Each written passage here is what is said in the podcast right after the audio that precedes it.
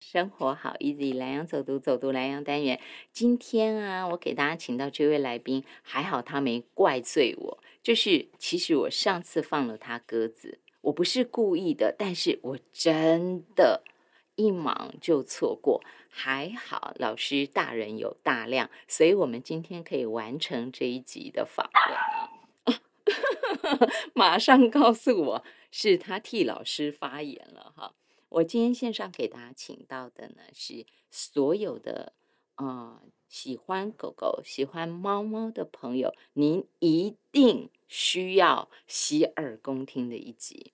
只要您家里头有宠物哦，有猫宝贝、有狗宝贝的，你都一定要仔细聆听了。我给大家请到这位老师呢，他非常非常的资深。他从事宠物旅馆跟宠物美容行业已经有三十几年的工作经验。然后呢，他嗯，从一开始退伍之后，他先是宠物旅馆、宠物美容的相关工作。哎，到底哪一个先呢？他还有当过那个宠物摄影八年的时间，然后再来在大概最近二十年左右的时间，他做了。呃，像是流浪动物的收容，那那一段时间，他主要全部做的都是猫，流浪猫。而且老师刚刚告诉我说，他收容的流浪猫都是那种在路中间的，就是如果一个不小心就成为路杀的那种。老师都专门去抢救这种在路中间的小小喵。他最高纪录同时间收容的流浪猫多达二十八只。然后老师的阶段哈，他跟宠物的缘分啊，一直一直的在进展当中。在最近五年，他开始到高中，他开始到大学去当夜师。我想，就是他把他的这些丰富的对于宠物照顾的经验分享给未来可能有更多的人想要加入宠物业，或者是说自己也没有要开。开这个店，他只是想要学会照顾宠物的技能，我想都可以从老师的课程上头得到很丰富的收获。那么，除了我刚刚说的高中啊、大学之外，老师也在宜兰社区大学跟罗东社区大学开课喽，所以我才能够在南洋走读单元访问他呀。他是罗少红老师，老师午安，您好。好，主持人好，各位朋友大家好。老师，那个狗狗啊，它是你们家的狗狗还是呃宠物旅馆、宠物美容？就是哎，老师有经营一家是益雅爱犬园嘛？它是园里的狗狗还是家里养的狗狗？哦，现在现在 有。背景有点声音的是我自己养的狗狗哦，难怪敢敢替您发声，是是是，哦，很可爱。老师，您到时候要给我一张他的照片哦，嗯哼，因为他一直发声啊，我们都没有看到他的脸，这不可以，我们需要知道他是谁。是啊，你看他有一只叫，他知道我在要他的照片，是不是？老师，他是他是什么狗狗？是我在赖上头看到你们的合照那一只吗？对，喜乐蒂牧羊犬就是小型的牧羊犬哦。好，老师到时候给照片。然后它叫什么名字呢？它叫 Jamie。Jamie，好。对。那老师啊，在话说您跟宠物的不解之缘之前，哈，我直接先从四组这边切进来，因为大家一定会有一听到是专业老师，就马上一股脑所有问题都跑出来，都来不及顾说老师有什么背景。老师的背景，容我待会儿再请您回来说哈。是老师，我请问你啊，我以前曾经养过狗，然后呢，呃，在我很年轻的时候啊，我第一次要帮它洗澡的时候，我很害怕，我就提前一个礼拜，我先跟告诉他，我就跟他说：“你乖乖啊，如果给姐姐洗澡，以后姐姐就可以常常帮你洗澡哦，就可以一直很干净香香哦。”结果我就隔几天就隔隔几天我就跟他讲，然后一个礼拜以后，我就真的帮他洗澡，就他真的很乖。一动也不动，连那个弄湿了以后，不是很多狗狗都会甩吗？对啊，它连这个都没有，真的很乖。所以它后来就是归我洗这样。那重点我想说的是，除了我自己洗，然后到后来自己越来越忙了，上班等等的，呃，变成说我就让它到宠物美容去。可是啊，好奇怪，他在家会很乖给我洗澡，对不对？可是啊，是。只要他那天知道他是要去给人家洗澡，他基本上都处于抵抗的状态哦。我到后来都不敢先跟他讲说我们今天要去洗澡，我就带他出去遛，然后走走走走，快到宠物美容店的时候，你就发现是。他开始慢下来，然后到他的走廊的时候，他就开始不走了，他会用他的四只脚拖在地上这样子，就踩住让我拖这样。然后真的不行，要抱起来，因为我家狗狗大概，嗯，有十十二公斤，十二公斤重，以前啊已经走了十二公斤，那他真的蛮有力气的，我都要用力，那我又怕这样拖会受伤，所以后来没办法，不是店家的那个小姐姐来帮忙抱，就是我自己抱进去，要不然没办法。请问为什么会这样呢？呃，这通常是小时候就社会化不足了。社会化不足，对，社会化不足的话，他假如说，因为您是自己先帮他洗澡嘛，所以他可是它习惯了是他是流浪狗。对，因为流浪狗的话，它更会有焦虑，焦虑感的话，它们会更大。然后基本上我们所谓的社会化，它包括跟人的相处，还有跟哦动物的相处，还有跟环境的适应这方面都要做的。然后它哦可能就是早期他对于呃认识的人事物会比较少，所以说他突然到一个新的环境要帮他洗澡的话，嗯他可能就会紧张，就会焦虑。这通常就是因为社会化不足的现象。是，老师，我如果早些年、早十来年认嗯识您多好，我就可以再 跟他讲，对不对？或者是我在旁边，老师，如果您碰到，因为您这个经验很丰富嘛，哈，老师在进士路开，老师是您这一直都在进士路吗？益雅爱犬园对，我是十年前从台北搬过来的。哦，十年，好，这十年，那么就是老师，如果说像是你们在工作的时候，真的碰到像我家以前的狗狗波波这样子的时候，你们会建议饲主怎么办呢？就是它好像就很抵抗啊，那时候我都不禁想说。会不会你被人家偷打了？要不然你怎么这么抵抗？可是我又看小姐姐对它很好，而且他看到小姐姐的时候，他虽然不愿意洗澡，但是他也不会凶小姐姐啊。嗯，对，因为他就是紧张，哦，只是紧张，单纯的紧。假如说他没有，他没有有那个攻击的现象的话，就他就是单纯的紧张而已。哦，然后我们最紧担心的、最担心的就是，呃，他因为社会化不足嘛，然嗯后会变成因为紧张而产生攻击行为。哦，我们最担心的就是这个。家，对，所以说，因为他还没有到攻击的行为，我们嗯都会比较好处理。所以说，是刚开始的话，我们会可能会先请主人啊，跟狗狗先在我们的店里面周围先先稍微玩一下，走动一下，然后先慢慢让它心情放松下来，这样呢，我们才可以做下一步的动作。哦，对哈、你看那时候就没有人告诉我说应该在那里陪它。老师，那如果说真的是那种非常社会化不足的的狗狗啊，或是猫啊，那到最后会需要饲主就是主人就在旁边陪着洗澡吗？还是说其实呃不要陪比较好？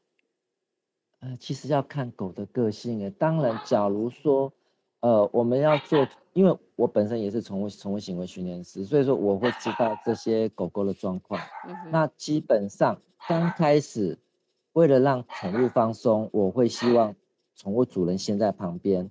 但是狗狗放松之后，我会希望主人就先，对对对，因为嗯后续的话，它它主人在旁边的话，它会有依赖性。对对对对，它有它有依赖性的话，反而它放不开。然后假如说我们要做下一步的训练，或者说下一步的工作的话，主人不要在旁边，让他嗯专心专意对嗯待我，或是对待嗯美容师。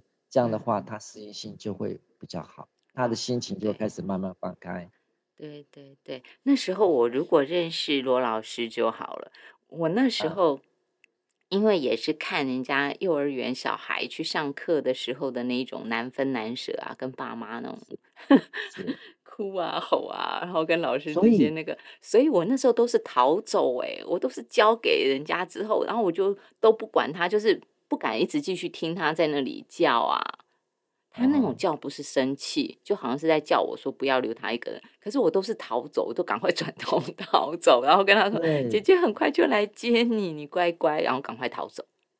所以说我就跟跟我的朋友或跟跟我的学生说，假如说啊，譬如说有分离焦虑症的，有焦虑单纯焦虑的，譬如说呃要去上班上课，让狗狗直接在家，或是说把狗狗送到宠物美容店、宠物旅馆的时候，千万不要讲一句话，不要讲再见，不要讲再见。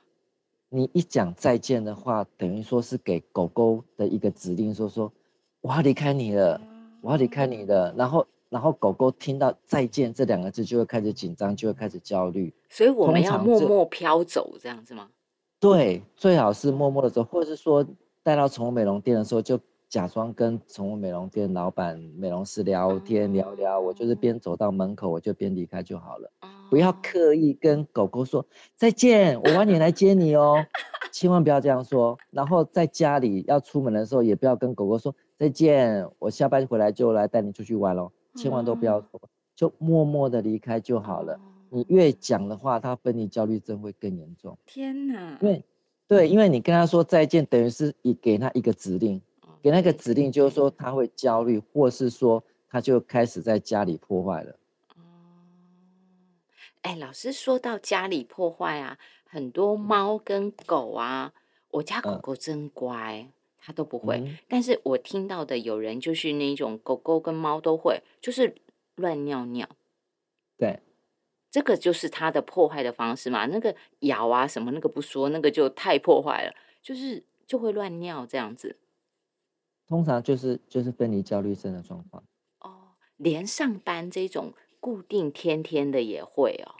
会会，因为这种狗狗或是猫猫的话，它个性上就会比较紧张，会比较胆小型的，然后它的依赖性非常强，非常重，所以嗯说呃，所以说只要主人不在啊，它的分离焦虑分离焦虑症就会起来了。再哦严重一点的话，可能要去兽医院请兽医师开焦虑症的药物了。那么严重？对，像我之前有一只从国外进口了一只牧羊犬，结果它就是来台湾，来台湾它的不适应，就嗯带去兽医院，兽医师就诊断说它有焦虑症，就开始吃镇静剂，天哪！呃，焦虑症的药帮它做处理这样子。啊，后来呢？后来后来就是就是都好了。其实最重要是陪伴。我们饲养动物，饲养动物啊，其实最重要就是两个字：陪伴。嗯，对。对了，那爱要让它有足够的放心，对不对？对，因为我们一直在讲宠物跟动物的分别，其实就是一个字，就是爱。嗯哼，嗯，对，因为因为就是因为我们有宠爱，物跟动物的分别。对，因为有爱，我们才会去疼爱它。因为譬如说，譬如说路上有一只狗，它可能是一只动物，我们认为说说它是一只动物，可是对于另外一个人来说，它是它的主人，因为它有爱，所以说它是它的宠物。嗯，才有那个关系啦，对不对？哈，关对联对对对，就是因为爱。老是师的专长太多，我真是头痛，要从哪儿说起？每 一个专长你都可以讲好几集，是那个那是个 概念，比如宠物照护、宠物基础按摩、宠物基本美容、宠物摄影、宠物急救处理、宠物行为训练、宠物身体语言、高龄犬照护、宠物临终处理、动保法概论，还有非犬猫动物饲养管理。大家是是不是是相信我说的？你每一个专长都要讲很多集，是所以 老师，你这样是要为难我吗？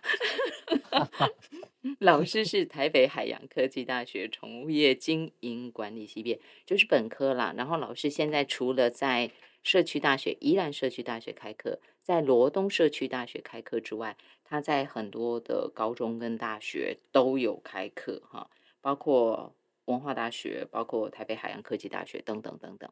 那么最近的就是大家可以把握宜兰社大跟罗东社大，分别在九月八号跟九月九号已经开课。老师，我可以这样说吗？只要对于家里宠物有任何问题，都可以放马过来，您都欢迎他去上课。欢迎欢迎，非常欢迎。是那因为您另外还有一个非犬猫动物饲养管理哈，这一点我替比较冷门一点的呃，有一有一些人养宠物不是像猫狗这么主流大宗，有的人可能是养那种什么蜥蜴，还是是什么其他的，哎，独角独角仙算吗？是，这种也算是非犬猫种动物饲养管理对吗？对，因为这方面的话，您讲得出来的一般宠物我都有。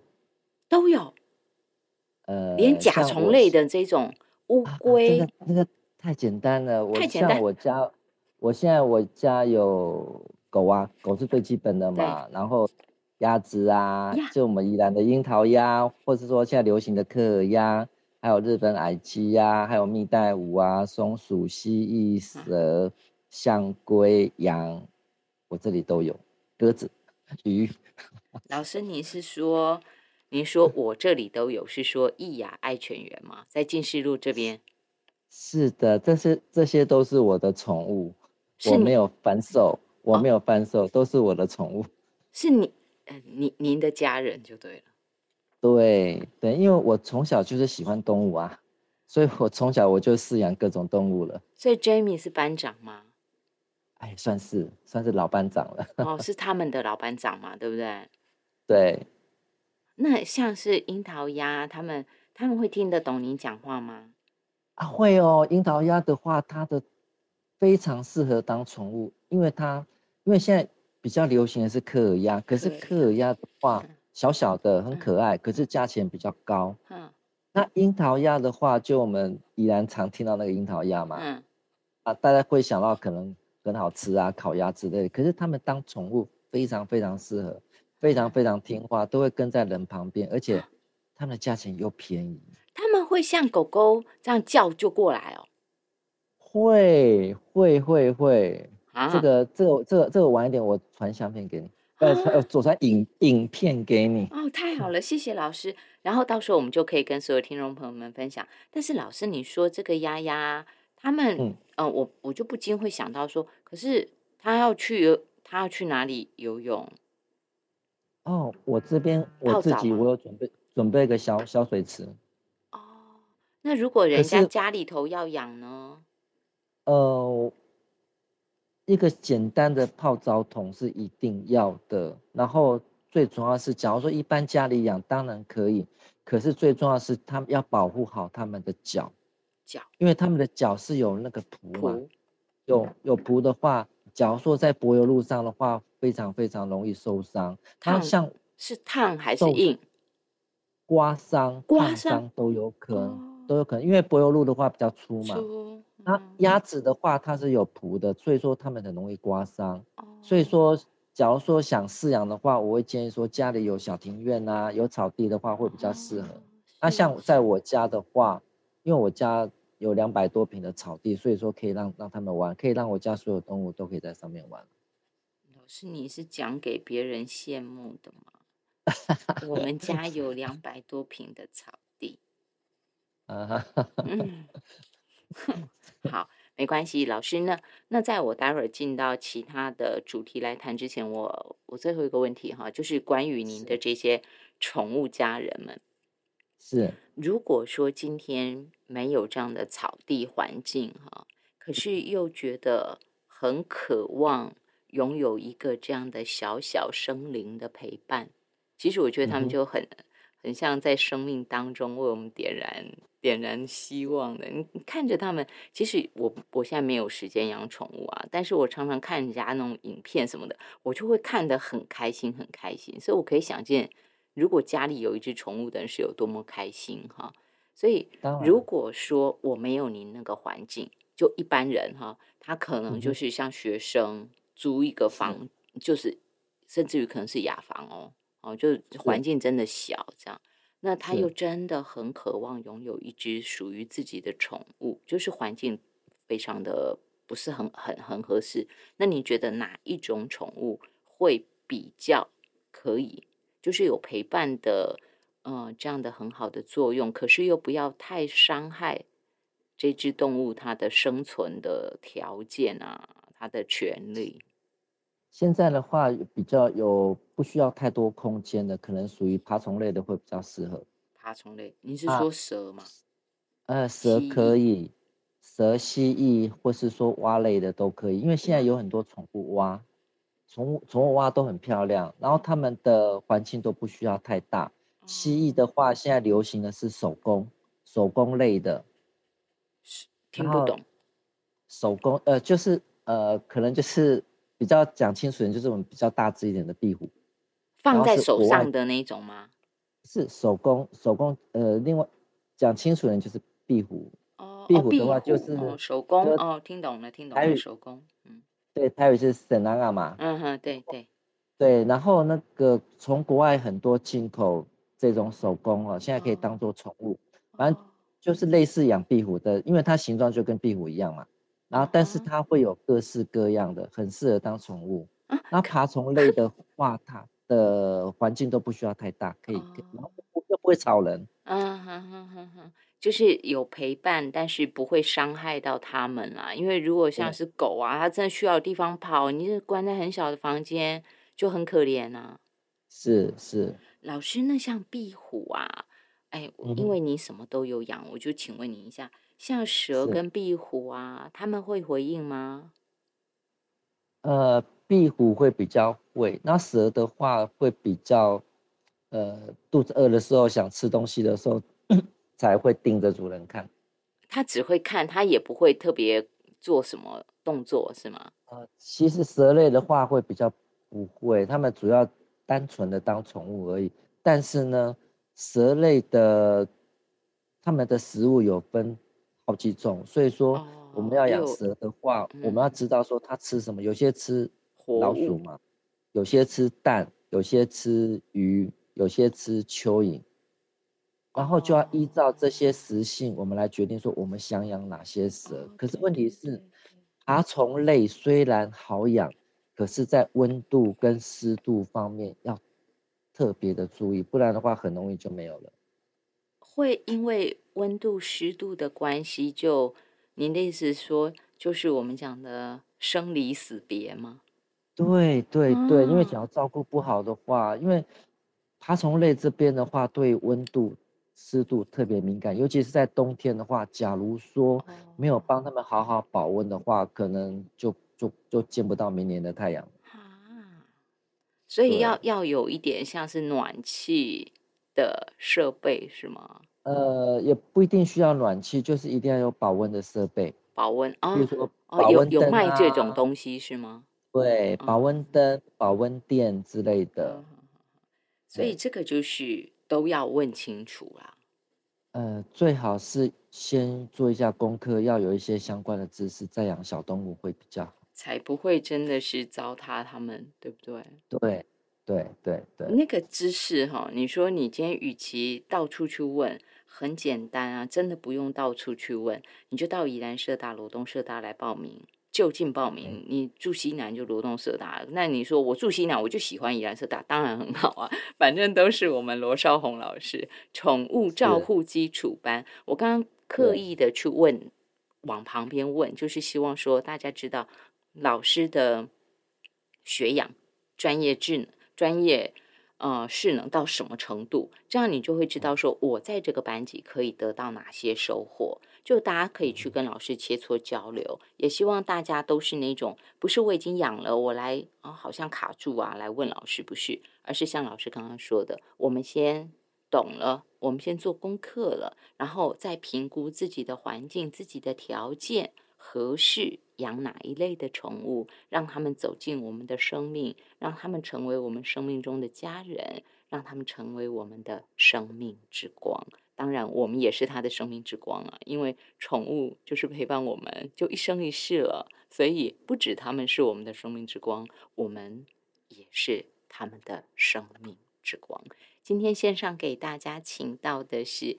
超厉害的罗少红老师，而且大人有大量，罗少红老师 没有怪罪我哈。那这个课程名称就是宠物照护基础班。聊到这儿，我们休息一下。欢迎回到生活好 easy 莱阳走读走读莱阳单元啊！我实在说，我本来说节目访问到最后说，我才要说这个好消息，但是我实在是忍不住，因为我相信收音机旁有很多像我这种人，就是可能单单听就很高兴，就家里明明没有宠物，可是听到或看到影片就很喜欢。那因为我很喜欢看，在网络上头，我每次看到我都会停下来，那种很可爱的影片啊，我每次都会看。然后大家知道大数据，它就会 不断一直推播，所以我手机里头就常常，然后我一停下来，我看到那个推播是动物的，我就点开，然后到后来就越来越多，越来越多。我相信很多人跟我一样，就是那种你听到、你看到，你就会很欢喜的。那我想这类的朋友，你有福了。然后另外还有一类，就是说你家里头有很多的宠物，可是你总觉得说我很爱他们啊，可是我好像没有办法。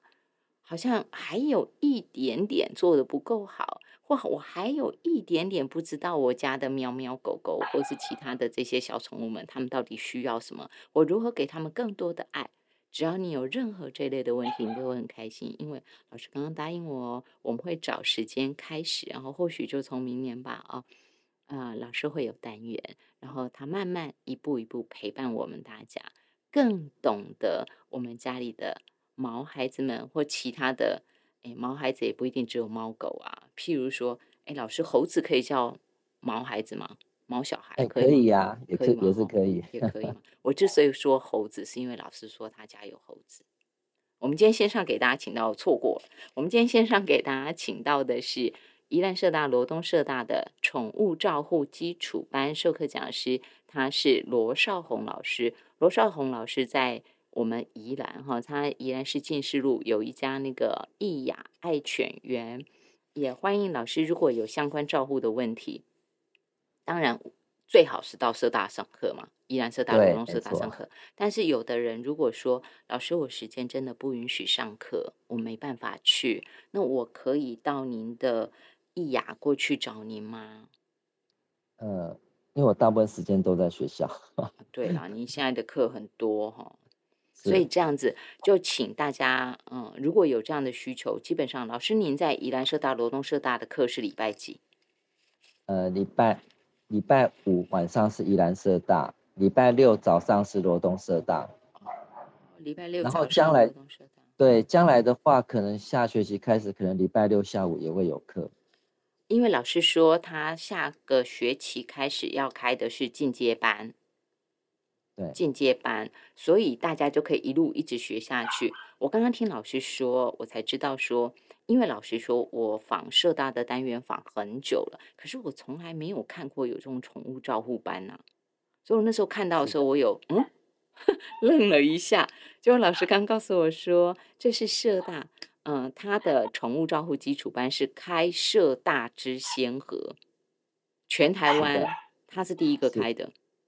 是的。所以老师，你那时候开课送课纲的时候，审查委员应该会想很多吧？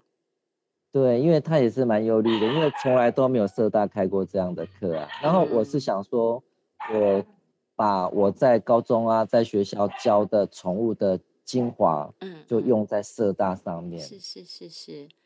啊，我之所以我刚才跟老师说，我很希望老师能够一直在社大开课，为什么？呃，因为。人到中年以后啊，我们慢慢的孩子们长大，孩子们出社会，就是去念书你就空巢期，然后到出社会，就是生活的重心会慢慢转移。那可能爸爸妈妈就是两个人嘛。那如果家里有毛小孩陪伴，我觉得倒是一件很温暖的事情，很窝心的事情。也透过这个照顾，也有那个爱的连接。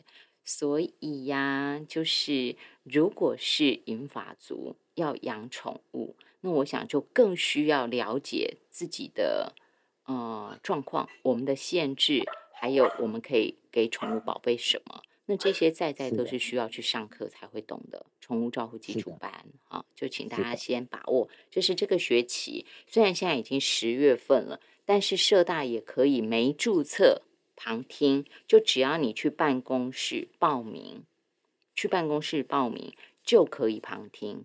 报名当然会有一点点的上课的费用，但是还是可以去听哈。那么呃，这就是今年大家可以赶快把握。那如果到明年的话，就是上进阶班了。哎，老师，你明年基础班还会开吗？呃，基础班会开，因为你要上进阶班的话，一定要先有基础班的的一些相关知识。嗯哼。然后我们上进阶班的话会比较好。所以说上进阶班一定要上过基础基础班。嗯对。所以大家现在要赶快哎，老师，那这样子哦，我我我每次都想要这种 钻漏洞，不好意思，老师，如果说我当初。就是我没有跟上报名，我真的是现在才去旁听，但是我有乖乖一路上到学期末，那这样我可以到时候明年去报进阶班吗？呃，假如说现在就开始上的话，还来得及，因为我们现在上的课程才才第三堂而已，才刚开始，还可以啦，还可以追就对了。对对对，然后然后假如说现在才进来的话，我我会补发之前的讲义，啊，稍微跟。各位讲一下，因为我我上课我都会发讲义。是，对。那这个就请大家把握罗少红老师的课。如果你明年想要上进阶班的话，你想要缩短时间，不想明年才从基础班上起，那老师现在给我们一个方便，就是现在赶快来追，好，赶快来补，好。OK，那这个课程之外，我今天跳几个重点。反正老师刚刚已经答应我了，说以后会开系列啊，所以我就可以乱问，我就可以发散的乱问哈。老师，那像我们现在常常碰到就是，呃，宠物养很久，是。那我养很久，到后来就是高龄犬或高龄猫等等的。那像是我们现在看到都有很多说，像饲料都会分高龄犬或是小小的这些区分是有必要的吗？呃，有必要，因为营养成分不一样。然后营养成分不一样的话，有些需要。啊，比如说小型狗的话，它可能蛋白质啊、脂肪量啊需要，还有钙质会需要比较高，所以说要买幼犬的饲料。可是高龄犬的话就不需要那么高，但是有需要保健的功能、保健的配方，所以说我们才需要哦，幼犬买幼犬专用的，高龄犬买高龄犬专用的饲料，营养成分会不一样。那大狗、小狗呢？我我说的是体型很大的跟很小的也有差别吗？我们需要考虑的是它的运动量。我们是家庭犬，就是一般的，只是散步啊，还是说我们有带它去跑跑跳跳？因为假如说有跑跑跳跳的话，我们更需要高蛋白的饲料。所以说我们在选饲料的时候，我们要稍微看一下后面的成分跟配方。这个就是它的肌肉嘛，对不对？嗯哼，是。那老师啊。像是说这一类的这种很基本的问题啊，在课堂当中也是可以跟老师讨论吗？因为品牌很多了，老师说，是，那这些也都可以跟老师请益嘛，哈。啊，没问题，大家可以一起讨论。好，是，那这一点对大家来讲是很重要的。那绕回来就是说，老师就你那么丰富的经验啊。呃，我可不可以从猫猫狗狗它们吃饲料的身体语言去判断这个它爱吃不爱吃？不用，我不是说到那种完全不吃、很害怕抵抗的那一种啊，就是我可以从一般的饲料去观察嘛。嗯哼，选择我的意思是说，我可以从这里去选择这合不合适它吗？饲料方面吗？对，因为饲料方面的话。呃，因为每一家饲料配方都不太一样，所以说其实我们可能刚开始的话，可能会去跟宠物店啊去要一些试用包，先看看动物喜不喜欢，狗狗、猫猫或者说其他小动物喜不喜欢。对，但基本上我们要先帮。我我的意思就是说，是因为像我们一般人都会讲啊，身体会想吃什么，基本上就有可能是你现在可能比较需要什么东西。那像是猫猫狗狗，因为我家以前养那只狗狗啊，它如果身体不太舒服的时候，它真的会跑到，因为以前我家前面有别人家的院子，就很开放的草地啦，开放的草地，然后它就好像特别会去神农氏，它会去。采草，对。对，所以我才会想到说，那是不是其实我们可以信赖这些宠物家人们他们对食物的直觉，就是说他是爱吃这种饲料的。当然，我不是说饼干、糖果，这不能相提并论嘛，哈。所以我专注的说饲料，我可以相信他选择他喜欢这种吃这一种品牌的，那这种就是他需要的，对他好的，我可以直接相信他的直觉吗？不行，不行，因为有口感的问题，是不是？呃，不是，因为我们要针对。狗或是猫，因为狗的饲料，狗可以吃猫的饲料，但是猫不能吃狗的饲料。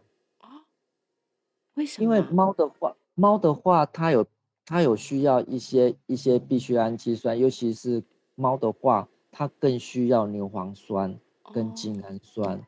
然后狗的话，狗的话吃猫的饲料，因为猫的饲料会特别营养，所以狗吃猫饲料会变胖。是猫，因为猫因为狗饲料没有。猫需要的那些氨基酸，所以猫光吃吃掉的话，身体会出问题，身体会出问题啊。所以说这这个在营养成分会不一样，是的，大家要很注意哦。你看老师还讲到氨基酸哦，手机 旁听众朋友，你可能说我自己都没有注意我自己的饮食摄取。但是宠物真的很重要，我们那么爱它，对不对？而且它们能陪伴我们的，说实话，就那么短短的十来年、十几年的时间。如果猫猫狗狗你能够养到二十年，那真的是偷笑、托天之幸，对不对？就那么短的时间，我们真的要好好的照顾它们。那么，老师，下次呃，身体语言来说，哈。我都跳着讲一点点，讲一点点，这样就让大家知道，说到社区大学宠物照护基础班来，你可以得到多琳琅满目的知识哈。老师就身体语言这个这一小块来说的话，你有没有一个什么小故事啊，或者是你觉得最让人震惊但一般人都忽略的？呃，我自己比较熟悉的，也比较印象深刻，就是说。狗狗它会面壁思过，可是这个面壁思过，它不是真的在面壁思过，它对着墙壁是，其实它在生闷气啊，它在生闷气，因为那个时候我有 等于说我有我有两只喜乐蒂，两只喜乐蒂，他们为了一只小女生在打架，在在打架，然后我却把他们劝开了嘛，嗯，就有一只年纪比较大的。他说：“这个小女生应该应该是我的女朋友才对啊！”就我把我把她支开了，结果她跑到另外一个房间，她就很不高兴，她在面壁三个小时。真的，我无法我无法想象一只狗可以对着墙壁三个小时，这是我亲身的经验，我也吓一跳。它都不动就坐在那里，对，怎么可能这么记仇？对，因为我因为我就是因为我从来没有遇过这样的情况，而且整整三个小时，真的是把我吓一跳了。然后后来我是一直去哄他，一直想拿东西给他吃啊，一直去摸他，呃，等于说是用各种方式去哄哄他，这样子他才乖乖的走出来，这样子。是哦，对，其实狗狗的身体语言有很多种啊，譬如说狗狗的耳朵直立起来、趴下，飞机耳，人家都说飞机耳。对。哎，老是 飞机耳，就是他很高兴吗？呃。其实也有高兴，也有紧张、害怕，要看，要配合其他的身体状况。譬如说尾巴的状况，飞机耳加尾巴垂下来的话，他就非常紧张、害害怕了。对，所以说我们要看生理语言的话，不能只光看一个动作，譬如说不能只光看耳朵，还要配合他身体的状况，还要配合他的眼神这样子。所以说我们在身体语言这门课的话，我们也会学学蛮多的。好好玩哦，好好玩哦，老师，那啊，有一点哈，说真的，家里有宠物的人一定会做的事情，那是宠物摄影。他不一定真的有去学，但是你就是忍不住要帮他记录。然后这些狗爸爸、狗妈妈们，宠物的爸爸妈妈们又都很爱炫，我就常常收到朋友圈。是，真的，就像自己家里的小孩一样哈，然后拍的很可爱，就要炫的。老师，那像是宠物摄影这一点，在课堂上头，在社大课堂上，你有特别开，因为你们有十八周的课嘛，对不对？有特别开这个课吗？对我们，我们宠物摄影的话，我们有分宠物室内摄影跟宠物室外摄影。然后室外摄影的话，我们会去外拍。然后基本上我因为我本身我是摄影师，嗯我本身我也是摄影对师，所以说我会从最基本的开始教。嗯但是现在大家都比较习惯的是用手机摄影，对，所以我我会针对手机摄影去教。我们学完室内摄影、室外摄影，我们学完之后，大家都很会拍动物了。好哦，大家有没有发现，宜兰社大、罗中社大这个课，你可以收获很多，超乎预期。在宠物照护基础班罗少红老师的班上，你可以收获满满。我就每一个都讲一点点，让大家可以知道哈。老师呢，像是说宠物摄影，我就先停在这边，反正大家去上课啦哦。那行是，呃，身体语言我们也暂时停在这边。高龄犬照护，我只谈了吃哦，而且只稍微点到哦，这些都是大家到课堂上跟老师讨论哈。那再来就是老师行为训练的话，在课堂上您也有也有开一个一周或者是两周的课吗？对对对，因为宠物宠物行为训练，很多人都有会有这个问题，就好就好像主任刚才讲的，乱尿尿狗狗的焦虑症，狗哦狗焦虑症、社会化不。足，嗯哼哼，然后。我们会从这方面去着手教同学，然后会。哦教基本的基本的狗狗最基本的坐下、握手啊、趴下、换嗯回。坐下跟换回其实是最重要的，因为换回的话，表示说，假如说我们万一在外面，可能我们要把它叫回来，有紧急状况的话，我们换回没有交的话，非常非常危险。哦，他不知道保怎么可以保护自己，就最后我们叫他，他马上回来的话，还可以保护他嘛，对不对？对对嗯对，这个老师都会教。那还有一点是，老师啊，在那个基础按摩跟基本美容的这一块，您在是社大的课程也有教吗？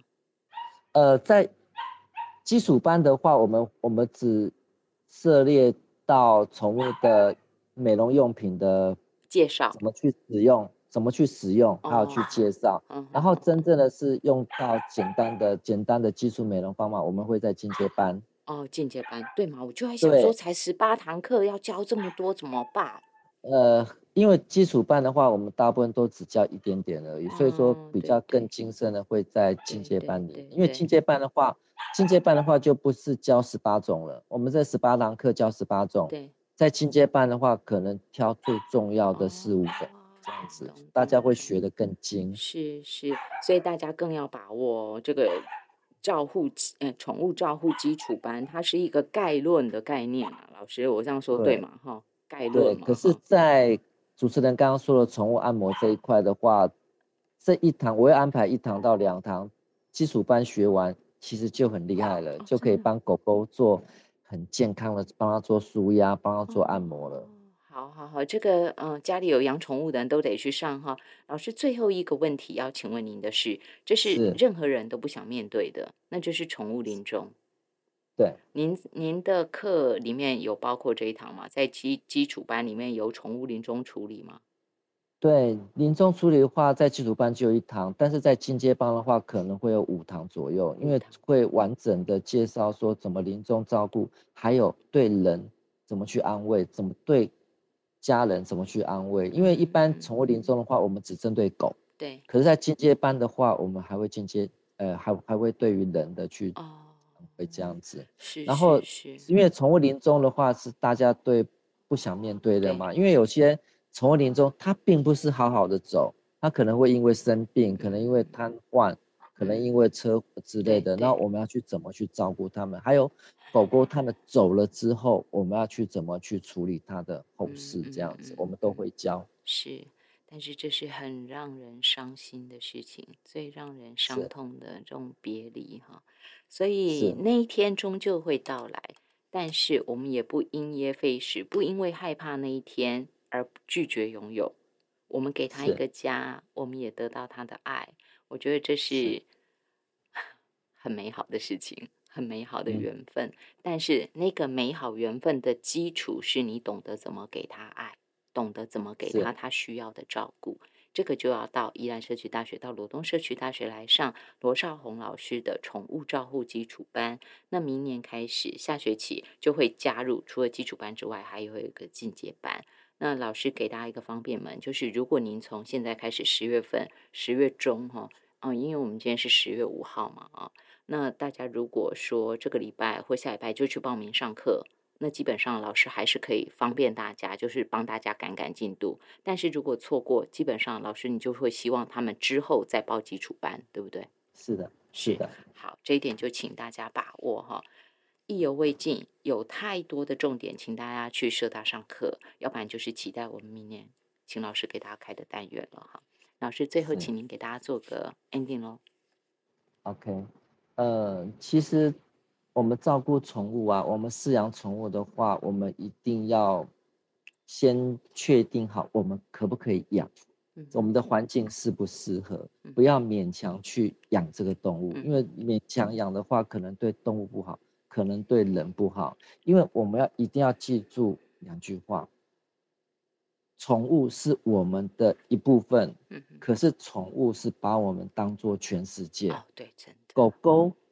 狗狗其实它来我们家之后，它的后续生活好不好，完全是在于我们的照顾方式，我们对它我们的对待方式啊。所以说啊，所以说它来这边，他来既然来到我们的家庭，我们一定要去好好照顾他。所以说我们在任何宠物的食衣住行方面，我们都要特别去照顾好他们。这样子是啊，说好好照顾。